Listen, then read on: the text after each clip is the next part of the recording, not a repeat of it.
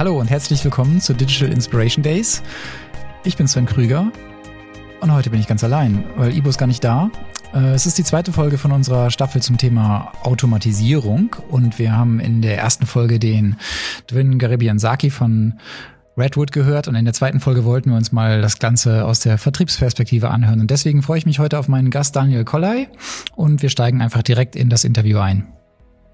So, wenn wir wirklich on sind, dann freue ich mich jetzt zu starten. Wir sprechen heute nochmal über das Thema Automatisierung. Ähm, ein sehr spannendes Thema, wie ich finde. Also ich kann da sehr oft drüber sprechen. Heute aber nicht alleine, sondern heute haben wir einen Gast und zwar ist es Daniel Kollei von Redwood und er ist dort Sales-Chef. Und ja, bevor ich da lange weiterrede, Daniel, stell dich doch einfach mal selber vor.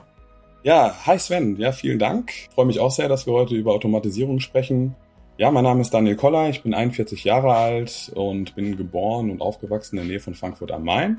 Bin eigentlich schon seitdem ich klein bin sehr, sehr äh, computeraffin und äh, interessiere mich für neue Technik, neue Technologien. Und es hat natürlich damals angefangen als kleiner Junge, da hat man viel gezockt auf einem C64, auf einem Amiga.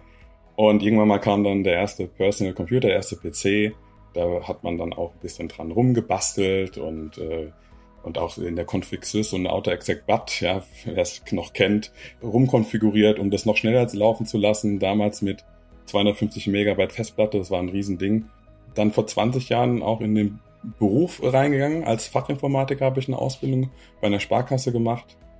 Dort in die neuen digitalen Ebenen reingekommen, Electronic Banking, Electronic Cash Management, und Online-Banking. Also damals war das ein sehr, sehr neues Thema und äh, da habe ich ja Anfang der 2000er schon damit zu tun gehabt. Irgendwann mal habe ich gesagt, ja, nach der Sparkasse, ich will da jetzt mal rausgehen und mir auch andere Sachen anschauen. Und bin dann das erste Mal in einer Sales-Position gelandet und zwar bei einem Softwarehersteller für Electronic Banking Systeme. Und da ging es auch schon los mit Automatisierung.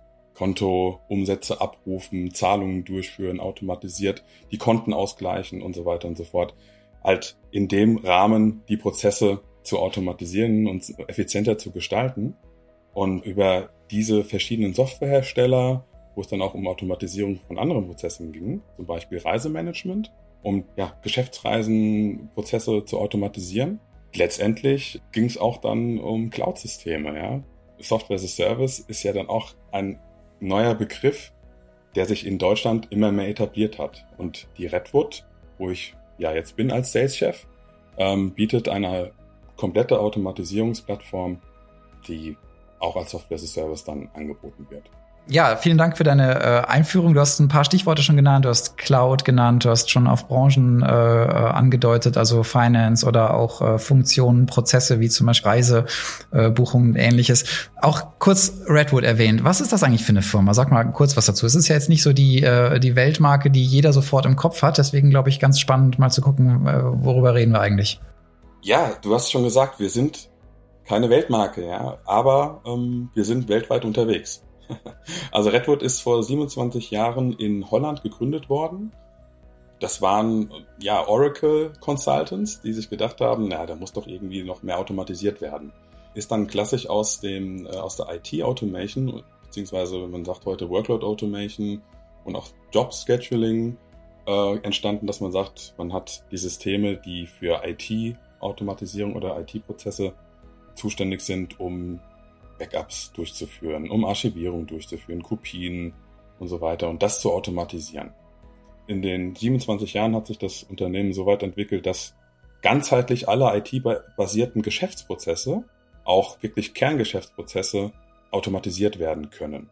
Bis zu einem echt hohen Grad. Ja. Und das machen wir mit einer zentralen Plattform für das gesamte Unternehmen. Super, vielen Dank. Also ich bin schon ein bisschen neugierig. Wir sprechen gleich nochmal über die Plattform und inwiefern die sich so von anderen Methoden unterscheidet, äh, die es da so gibt. Aber vorher interessiert mich noch so ein bisschen, mit, mit wem sprecht ihr eigentlich? Wer sind überhaupt eure Kunden? Was sind das so für Firmen? Wir sind für jedes Unternehmen interessant. Also jedes Unternehmen, was natürlich IT-basiert Prozesse hat und auch für alle Fachbereiche oder für jeden Geschäftsbereich dann auch interessant. In erster Linie reden wir mit IT. Da reden wir natürlich dann in verschiedenen Ebenen äh, mit den Ansprechpartnern, den Administratoren, den äh, Leiter Infrastructure und Operations, aber auch den CIOs dieser Welt. Also je nachdem, was natürlich auch gerade ansteht bei den, den, den jeweiligen Unternehmen. Und es entwickelt sich natürlich auch immer mehr dahin, Automatisierung wird strategisch und deswegen reden wir dann auch immer mehr auf Vorstandsebene und Geschäftsführerebene und nicht nur in der Operations, wo wir eigentlich meistens auch unsere Kunden jetzt mit denen sprechen. Darüber hinaus gehen wir natürlich aber auch zu den Finanzbereichen, zu den Personalbereichen, da sprechen wir mit den CFOs, aber auch dann mit dem CEO, je nachdem, was für eine Strategie das Unternehmen dann auch angeht und wir dann auch passen. Jetzt hast du schon so ein bisschen äh, auch die Buying Center angesprochen. Das finde ich toll. Äh, hast du schon eine meiner weiteren Fragen quasi mit beantwortet.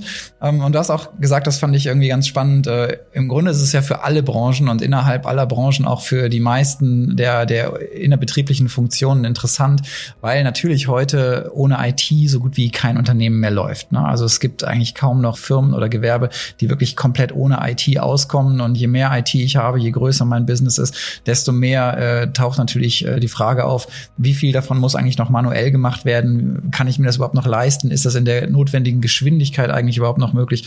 Und dann landet man, glaube ich, automatisch bei Automatisierung, oder? Absolut, weil ähm, man kommt einfach gar nicht mehr hinterher. Ja. Wenn man sich als Unternehmen natürlich äh, anschaut, was macht denn eigentlich der Wettbewerb? Die äh, beschäftigen sich ja auch mit Automatisierung. Das also merken wir halt auch, dass der, der eine oder andere Interessent sagt, ja, der Wettbewerb äh, hat da schon was umgesetzt. Wir müssen da jetzt auch was machen, sonst hinken wir hinterher. Ja, und die, die Kunden oder die Interessenten, hast du jetzt mehrfach gesagt, wie kommen die auf euch? Also äh, wie erfahren die von euch oder geht ihr auf die zu? Also wenn ich jetzt feststelle, ich habe einen Betrieb und ich merke, Mann, äh, hier läuft echt eine Menge Autom, äh, eine Menge manuell ab, was automatisiert werden müsste. Ich könnte hier eine Menge Zeit sparen. Meine Leute müssen sich eigentlich um Dringenderes kümmern, als hier händisch irgendwelche Daten irgendwo einzugeben. Äh, wie komme ich dann auf euch? Da gibt's ganz, ganz viele Wege. Ja, wir sind, wie du ja auch schon gesagt hast, jetzt kein Weltunternehmen oder eine Marke wie zum Beispiel ein Microsoft oder in Deutschland äh, natürlich auch global SAP, Oracle. Da wollen wir aber auch hin, dass man, wenn man über Automatisierung spricht, sagt, okay, da rede ich mit dem, mit dem und mit Redwood. Äh, da sind wir leider noch nicht. Wie kommen wir aber jetzt zu diesen Unternehmen? Also in der Workload Automation merken wir immer mehr, da sind wir schon fast und klassisch, klar, gehen wir mit Kaltakquise raus, haben wir heutzutage alle Möglichkeiten, auch über äh, soziale Netzwerke wie LinkedIn oder Xing, die Leute dann auch darauf anzusprechen, die Leute zu informieren über gewisse Posts. Okay, das ist äh, sehr, sehr interessant, gerade was bei Redwood abläuft, um dort äh, die ähm, Kaltakquise zu machen, beziehungsweise dann halt auch, wenn es geht, äh, eine angewärmte Akquise. Das ist unterschiedlich. Ja, lass uns mal lieber bei Automatisierung bleiben. Äh, Sales-Strategie machen wir vielleicht nochmal äh, zu einem anderen Zeitpunkt. Aber wenn jetzt äh, wir über Automatisierung sprechen, was sind so die typischen Projekte oder Themen, äh, die ihr momentan so äh, bei, bei Kunden habt oder wo ihr maßgeblich involviert seid? Also wir haben, ähm, ich sag mal, ein Tätigkeitsfeld identifiziert, wo wir sehr viel Expertise haben. Das sind die Finanzprozesse. Da geht es dann größtenteils um die Prozesse im Finanzabschluss oder Periodenabschluss, um einfach dann monats- oder quartals- oder auch dann jahresweise seine äh, Berichterstattung äh, gegenüber den Behörden dann auch äh, durchzuführen und auch den Wirtschaftsprüfern etc. pp. Das ist ein Teil, äh, der sehr äh, fokussiert angegangen wird. Aber letztendlich haben wir äh, so viele Kunden in verschiedenen Branchen, ja, wie zum Beispiel Retail, wo es dann darum geht, okay, ich habe einen Shop, das ist meine, ist meine Ware, da können die Kunden kaufen und da will ich jetzt mal einen Prozess der, der Abverkäufe automatisieren. Wie viel habe ich abverkauft? Wie muss dann noch wieder nachgelagert werden beziehungsweise aufgefüllt werden? Äh, und das sind natürlich alles Daten, die zwischen den Systemen dann, zwischen dem Point of Sale, also dem Kassensystem und dann dem Warenwirtschaftssystem dann miteinander ausgetauscht werden. Und diese Prozesse werden dann automatisiert. Und was hat das für einen Vorteil? Die Unternehmen, die dann auch schnell wieder die Ware auffüllen können, können die Kunden auch besser bedienen, weil die kommen natürlich in den Shop mit der Erwartung, ich will da meinen, meinen Artikel kaufen und, äh, und das muss auf jeden Fall da sein, sonst gehen sie zur Konkurrenz. Ja, ich glaube, das wird auch tatsächlich unterschätzt oder was heißt unterschätzt, aber ich glaube, den meisten Menschen ist es gar nicht so bewusst, was für eine unglaubliche Vernetzung und Verknüpfung von Daten und Systemen wir hier haben, weil wenn du jetzt zum Beispiel über, über Retail sprichst, also Mode, ne, ich, ich gehe halt irgendwie in die Stadt, in ein Geschäft, vielleicht, weil ich äh, vorher ein Newsletter bekommen habe, wo eben zum Beispiel neue Ware angekündigt wurde oder wo jetzt ein besonderer Sale angekündigt wurde und jetzt denke ich mir, oh, ich würde das gerne sehen oder anfassen, also gehe ich in den Laden, erwarte natürlich, dass die im Newsletter angekündigte Ware auch im Laden vor Ort ist und das basiert natürlich darauf, dass entsprechend Warenwirtschaft und Logistik und äh, Finanzsysteme und aber auch gleichzeitig äh, Systeme, die eben mit äh, der Kommunikation zu tun haben, miteinander verknüpft sind. Also mega äh, Andrang von Daten und, und Aufgaben, die ihr quasi streamlinen könnt, oder? Absolut, genau. Also ich würde mal noch ein anderes Beispiel nehmen. Ein Hausgerätehersteller ist ein Kunde von uns. Der produziert Geschirrspüler, Kühlschränke und äh, alles, was man für das, den Haushalt so braucht. Und der hat äh, seine komplette äh, Produktionskette mit uns automatisiert. Ja, da haben sie Produktionsstätten. Das muss, da muss, müssen die Teile sein, um diese Hausgeräte zu bauen, müssen pünktlich da sein, damit die Mitarbeiter da auch was zu tun haben. Aber man muss auch wissen, okay, was wird denn gerade auch tatsächlich über Statistiken angefordert? Klar, wir sind jetzt kein Tool, um Statistiken auszuwerten, aber dann halt diese Daten zu nehmen, zu sagen, okay, diese Geräte werden gerade benötigt und müssen hergestellt werden. Diese Daten werden dann weitergeleitet in die, in die Supply Chain, also in die Lieferkette, um dann tatsächlich die Teile in einen Laster zu bringen, der das dann an die Produktionsstätte für die Mitarbeiter, die das dann zusammen, zusammenbauen, auch pünktlich liefert, ja. Und das sind so Prozesse, die sind, das sind Kerngeschäftsprozesse, die müssen laufen, die müssen zuverlässig laufen und äh, dementsprechend geht's dann letztendlich immer ums gute Geld. Ja, absolut. Und natürlich, wie jetzt auch schon deutlich wurde, eben, äh, wie gesagt, Verknüpfung verschiedenster Systeme, weil zum Beispiel, wenn die Ware jetzt ankommt, das muss ja dann auch quittiert werden, ne, dass eben auch sicher ist, die Ware ist angekommen und auch vollständig angekommen und unversehrt und so weiter. Also wirklich eine ganze Menge. Wie, wie läuft das in so einem Projekt ab? Also wenn ihr jetzt zum Kunden kommt, guckt ihr euch dann die einzelnen Schritte irgendwie persönlich an oder muss der Kunde euch ganz viel zuliefern oder wie macht ihr das? Ähm, wir sind jetzt kein Beratungsunternehmen. Da gibt es ganz viele äh, tolle Beratungsunternehmen da draußen, die das auch gleichzeitig dann machen. Also da haben wir auch ganz oft Berührungspunkte und auch Gespräche mit denen. Also wir reden ja nicht nur mit den Kunden, sondern auch Partnern. Ja, meistens äh, geht es erstmal darum, okay, du bist in der Industrie unterwegs, was sind denn jetzt gerade deine Herausforderungen? Ja, was macht denn der, auch der Wettbewerb? Was hast du denn auch erkannt? Also gucken, wie weit sind denn eigentlich auch schon die Unternehmen? Ja, wenn die noch nicht so weit sind, gibt man dann halt auch Beispiele, okay, in, der Branche, ich habe ja gerade über Retail, über Einzelhandel gesprochen, haben wir den und den Prozess uns mal angeschaut, diesen Use Case. Ist das für euch vielleicht was, ja? Und dann geht man so Schritt für Schritt dahin, ja. Aber die meisten haben eigentlich schon so ein bisschen eine Idee, die sagen, okay, da fehlt's mir, da brauche ich Effizienz oder wir hatten mal auch einen Use Case, äh, das ist schon einige Jahre her.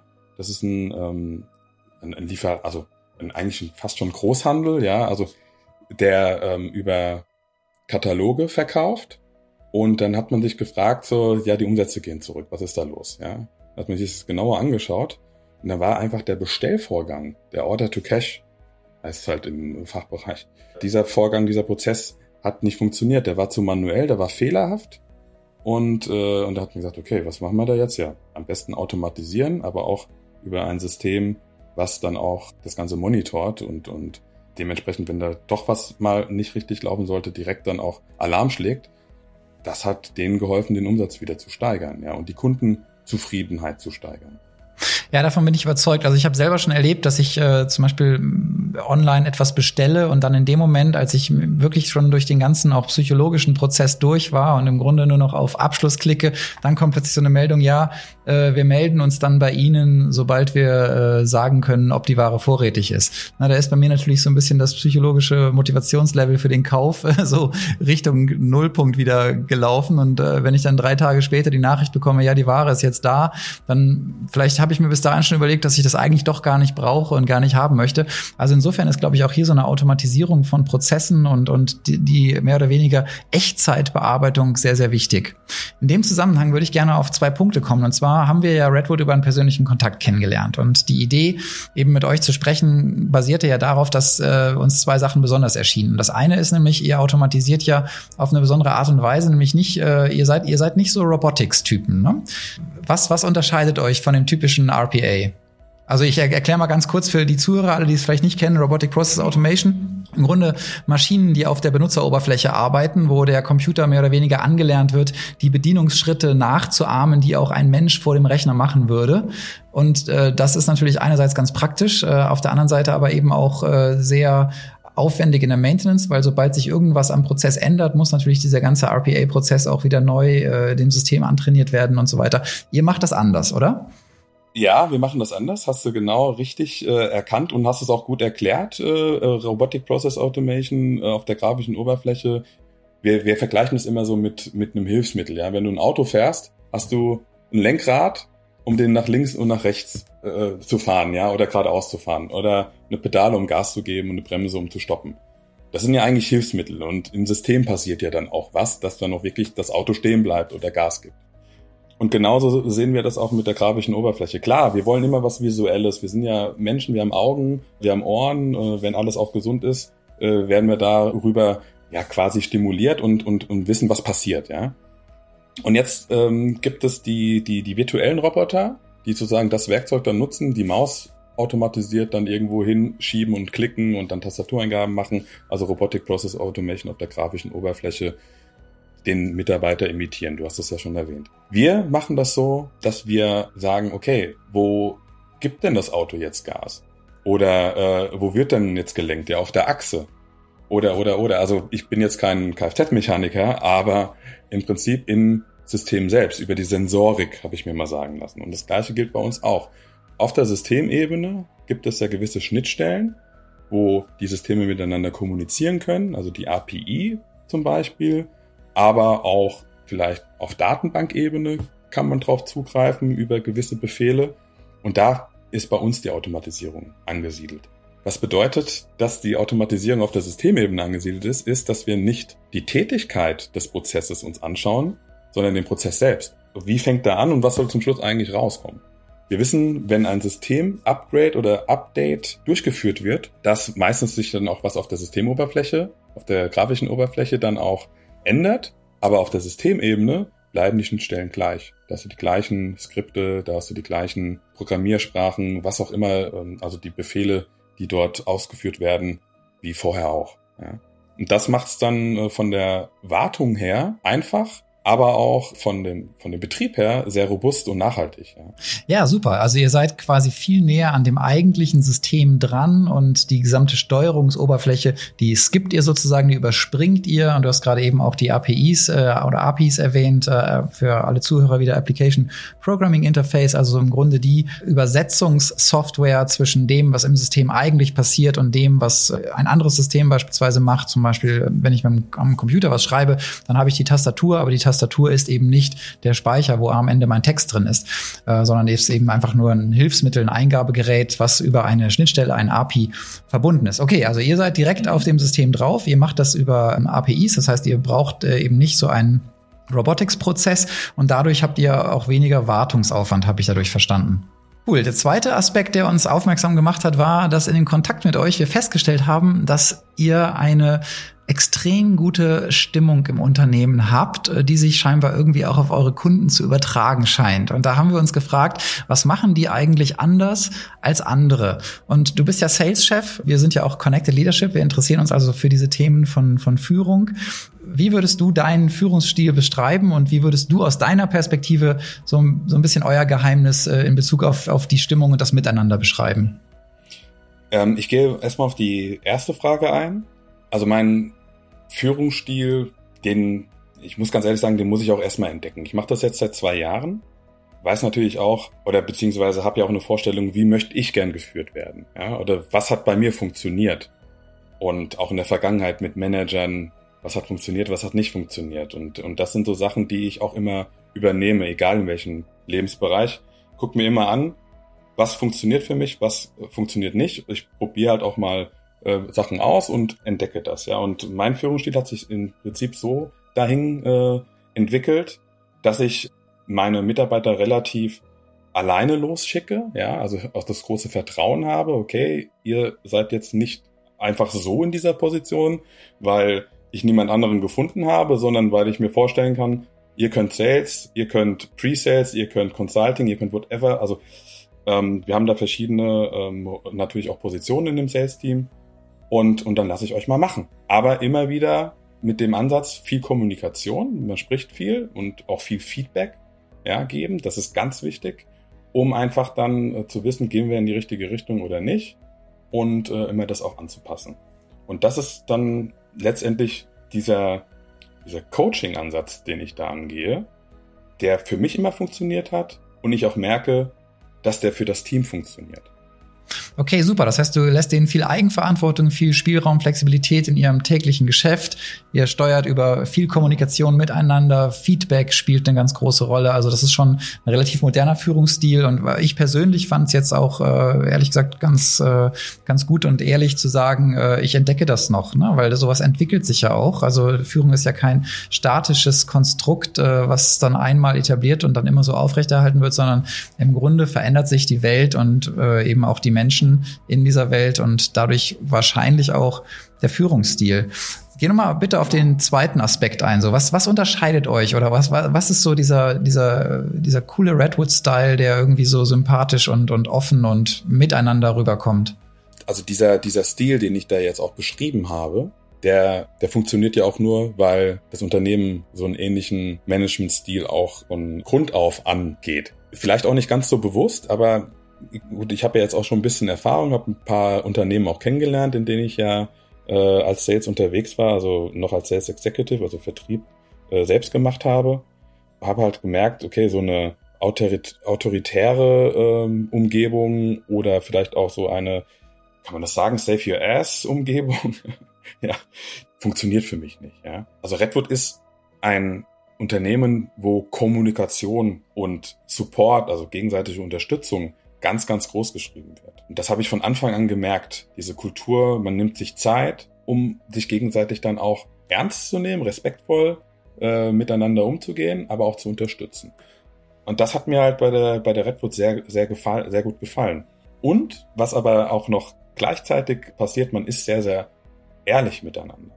Auch wenn es mal unangenehm ist, ja, spricht man gewisse Sachen auch an. Konstruktive Kritik ist das Stichwort. Also das ist für mich eine Umgebung, die, die mir gefällt. Ich finde es tatsächlich auch bemerkenswert, weil wir das ja auch gespürt haben. Wir hatten jetzt mit zwei Landesgesellschaften Kontakt und mit verschiedenen Leuten aus eurem Haus. Und äh, wie gesagt, es überträgt sich irgendwie so ein bisschen. Ich habe jetzt mal aus deinen Worten auch äh, mitnotiert, äh, wenn man es jetzt so runterbricht, dann würde man sagen, äh, ein respektvolles, unterstützendes und ehrliches Miteinander.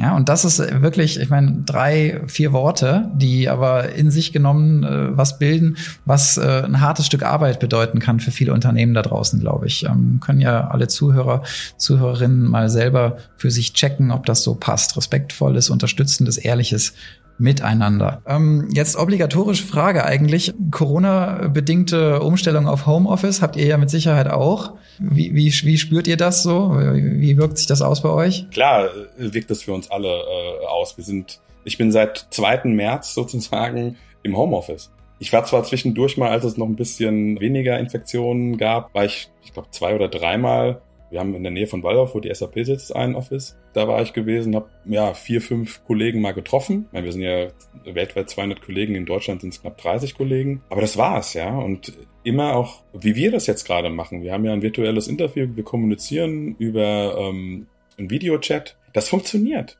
Also im Sales-Team funktioniert das sowieso, weil wir alle aus dem Homeoffice heraus größtenteils arbeiten. Aber das funktioniert auch virtuell und das ist das Fantastische. Und ich muss ganz ehrlich sagen, ich habe vier Leute eingestellt dieses Jahr, die im Prinzip eigentlich in diese Pandemie äh, reingewachsen sind und es funktioniert trotzdem mit der Kommunikation. Das hatte ich mir schon ein bisschen schwieriger vorgestellt, aber wir haben ja vorher, bevor sie angefangen haben, haben wir ja geguckt, ob die auch passen in unsere kommunikative Kultur und deswegen funktioniert das sehr gut. Um das jetzt mal äh, Richtung ähm, externe Kommunikation dann auch zu lenken. Also wie funktioniert das mit den Kunden und auch mit den Interessenten? Klar haben wir da unsere Herausforderungen. Ja, das haben alle. Um das Ganze ähm, Richtung, Richtung Kunden, Richtung Interessenten, äh, wie funktioniert das in der, in der Pandemie dann auch zu lenken? Klar haben wir da unsere Herausforderungen. Haben wir alle und äh, die Kunden sagen auch selbst, naja, das eine oder andere Projekt müssen wir jetzt erstmal erstmal auf Eis legen, da können wir nicht weitermachen, weil wir erstmal unsere Kerngeschäftsprozesse oder beziehungsweise die Prozesse, die manuell laufen, einfach versuchen müssen, erstmal Richtung Homeoffice zu transportieren. Ja? Und dann gucken wir uns das an, hat das funktioniert, hat es nicht funktioniert und, äh, und dann äh, schauen wir nochmal auf die Automatisierung. Und wir haben jetzt eine Entwicklung, dass immer mehr sich mit dem Thema jetzt auch beschäftigen, ja, vor allen Dingen auch moderne Automatisierung, nachhaltige Automatisierung. Und dementsprechend, wenn wir das jetzt mal auf die Sales-Seite uns, äh, uns dann betrachten, die Pipeline ziemlich gut aufgebaut. Ja, ja aber Pipeline aufgebaut, Mitarbeiter eingestellt, äh, trotz der schwierigen Situation in diesem Jahr, das spricht natürlich auch so ein bisschen für die Branche jetzt und spricht natürlich auch, glaube ich, für diesen Bereich Automatisierung. Ich glaube, das ist so ein Markt, wo es auf jeden Fall noch Potenziale gibt. Ne? Da ist äh, Platz für, für euch und wahrscheinlich auch noch viele andere Player, wahrscheinlich auch noch über einige Jahre hinweg, oder? Also das nächste, äh, die nächste Dekade, das nächste Jahrzehnt wird echt spannend wenn ich, wenn ich das so betrachte, ist es schon fast zu schön, um wahr zu sein. Ja, also es ist, ich bin jetzt für mich auch persönlich zur richtigen Zeit am richtigen Ort. Mit den richtigen Leuten. Und das ist äh, für mich echt eine super Situation. Deswegen, ich habe ja eingangs gesagt, diese Frage, ja klar, müssen wir drüber reden, wollte ich vermeiden, weil es ist keine schöne Situation, aber ich muss sagen, ich sehe das sehr optimistisch und positiv. Das hat viele Vorteile für mich gebracht, ja. Und äh, deswegen das sieht, sieht auch das ganze Unternehmen. Ja. Redwood ist da echt zuversichtlich. Ja. Wir haben in diesem Jahr natürlich nicht das erreicht, was wir erreichen wollten, aber tatsächlich die nächsten Jahre werden, werden richtig spannend. Ich würde das gern auch noch mal äh, zitieren, weil ich das einen wunderbaren Satz finde, der auch so ein bisschen über unser Thema, über unser Gespräch und auch über über das Thema der Digitalisierung oder Automatisierung hinausgeht. Zur richtigen Zeit, am richtigen Ort, mit den richtigen Leuten zu sein. Das ist echt ein großes Glück. Ne? Vielen Dank dafür, Daniel. Ähm, ich würde abschließend gerne noch mal eine Sache auch zum Thema Markt fragen. Also wir haben jetzt gesagt, gesehen, gehört, äh, die Aussichten sind gut. Äh, nächste Dekade äh, birgt noch sehr viel Potenzial. Was erwartest du so konkret an, an Entwicklungen? Also gibt es da irgendwas, was du schon absiehst, was technologisch passieren wird oder was auch organisatorisch in den Unternehmen passieren wird oder so? Was, was ist aus deiner Sicht das nächste Ding? Also der Markt, Automatisierung, wir haben ja immer diesen Zyklus so. Da gibt's dann die Innovators und dann die Early Adapters und die Early Majority und so weiter und so fort. Also die verschiedenen Phasen. Die Innovators, die sind wir natürlich durch. Ich denke, wir gehen gerade so in die Early Majority. Das ist also, wenn wir nicht noch am Ende der Early Adapters äh, sind, ja. Also es ist äh, noch viel zu gehen. Also vor allen Dingen hier in der, in der, in der Dachregion sind wir, äh, haben wir ein Riesenpotenzial und die Entwicklung, klar, haben wir ja die, die Analysten dieser Welt, die dann auch gewisse Innovationen dann auch vorantreiben, sagen, das ist jetzt hier die neueste Entwicklung, zum Beispiel Hyper-Automation. Ja, mit, mit künstlicher Intelligenz und was auch immer dahinter ist, ja, aber letztendlich ist es alles wunderbar in verschiedenen Farben dargestellt, aber eigentlich, eigentlich ist es nur eine Farbe und wenn du es dann intelligent machen willst, dann musst du trotzdem dann noch was dran tun, um die Farben zu verändern, ja. Und dementsprechend müssen wir da auch klar sein, äh, was, was eigentlich so eine Technologie alles überhaupt kann, also nicht zu viel erwarten, aber auch die richtigen Schritte dann auch zu gehen. Und wir haben halt in den letzten Jahren gemerkt, bei dieser ganzen Automatisierungstools und Software und Lösungen, die es da draußen gibt, gibt es natürlich auch Erwartungen, die vielleicht dann nicht so eingetroffen sind und, und dementsprechend die Enttäuschung auch groß ist. Wir sagen halt, der Punkt, die Automatisierung unsichtbar zu machen, also jetzt nicht über irgendwelche grafischen Oberflächen, das kommt immer mehr. Ja. Ganz kurzer Schwenk, wo Robotic Process Automation viel, viel Erfolg hatte, und zwar in den Fachbereichen. Und in den Fachbereichen hat man ein paar computeraffine Leute, die aber keine Experten sind, die das Ganze dann vorangetrieben haben. Und wenn du dann in die IT-Abteilung gehst, sagst du, okay, gut, Automatisierung, ich habe es verstanden. Ja, ist ja auch eine interessante Sache, wenn sich da eine Maus äh, automatisch bewegt. Aber die IT-Leute sagen, ja, wir müssen da eine nachhaltige Automatisierung machen und das können wir nur über die Systemschnittstellen. Daniel, du hast gerade schon so ein bisschen in diese Richtung äh, gesprochen und ich würde gern aussteigen mit einer offenen Frage, von der ich hoffe, dass du sie positiv beantworten kannst. Aber wenn es negativ ist, ist es auch okay, weil die Welt ist, wie sie ist. Wenn wir über Automatisierung sprechen, dann kommt immer das Thema auf, wird denn das Ganze jetzt zu einem riesigen Jobkiller werden? Oder wird es mehr oder weniger so bleiben? Oder werden vielleicht sogar durch diese neue Technologie neue Jobs entstehen und äh, sind wir vielleicht so wie in der Vergangenheit oft äh, am Ende mit, mit mehr Arbeit da draußen als vorher? Die Angst davor, dass ich meinen Job verliere, die hat man ja immer. Egal, ob jetzt eine Technologie dahinter steckt oder irgendwelche Leute dahinter stecken, was auch immer. Man hat immer Angst davor, seinen Job zu verlieren, wenn man die Angst davor hat. Wenn man davor keine Angst hat, wenn man sagt, okay, ich bin gut genug, ich habe genug Kompetenz und Talente, dann sollte man da auch keine Angst haben.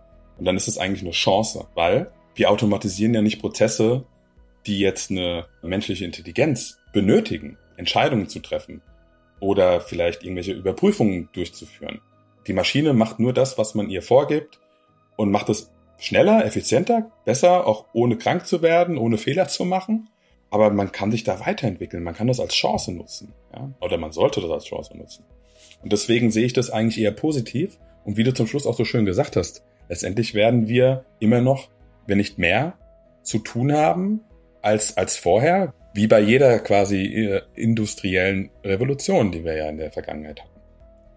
Und das Ganze nochmal kurz abzuschließen, die, die Chance, die sich dadurch dann auch ergibt, wir haben ja Fachkräftemangel ja, da draußen. Ja, und junge Leute werden ausgebildet, die wollen genau diese Prozesse, die automatisiert werden, gar nicht mehr machen. Wir haben auch einen demografischen Wandel. Deswegen sehe ich da eigentlich gar keine Probleme. Vielen Dank. Ich finde es äh, schön, dass du einen, einen positiven, hoffnungsvollen Ausblick gibst. Daniel, ich bedanke mich ganz herzlich für das Gespräch. Hoffe, wir sehen uns dann bald mal, wenn das wieder möglich sein wird. Da freue ich mich auch sehr drauf, dass wir uns persönlich sehen. Und das kannst du jetzt rausschneiden und dann trinken wir mal ein Bierchen. Das war die zweite Folge des Digital Inspiration Days Podcasts zum Thema Automatisierung.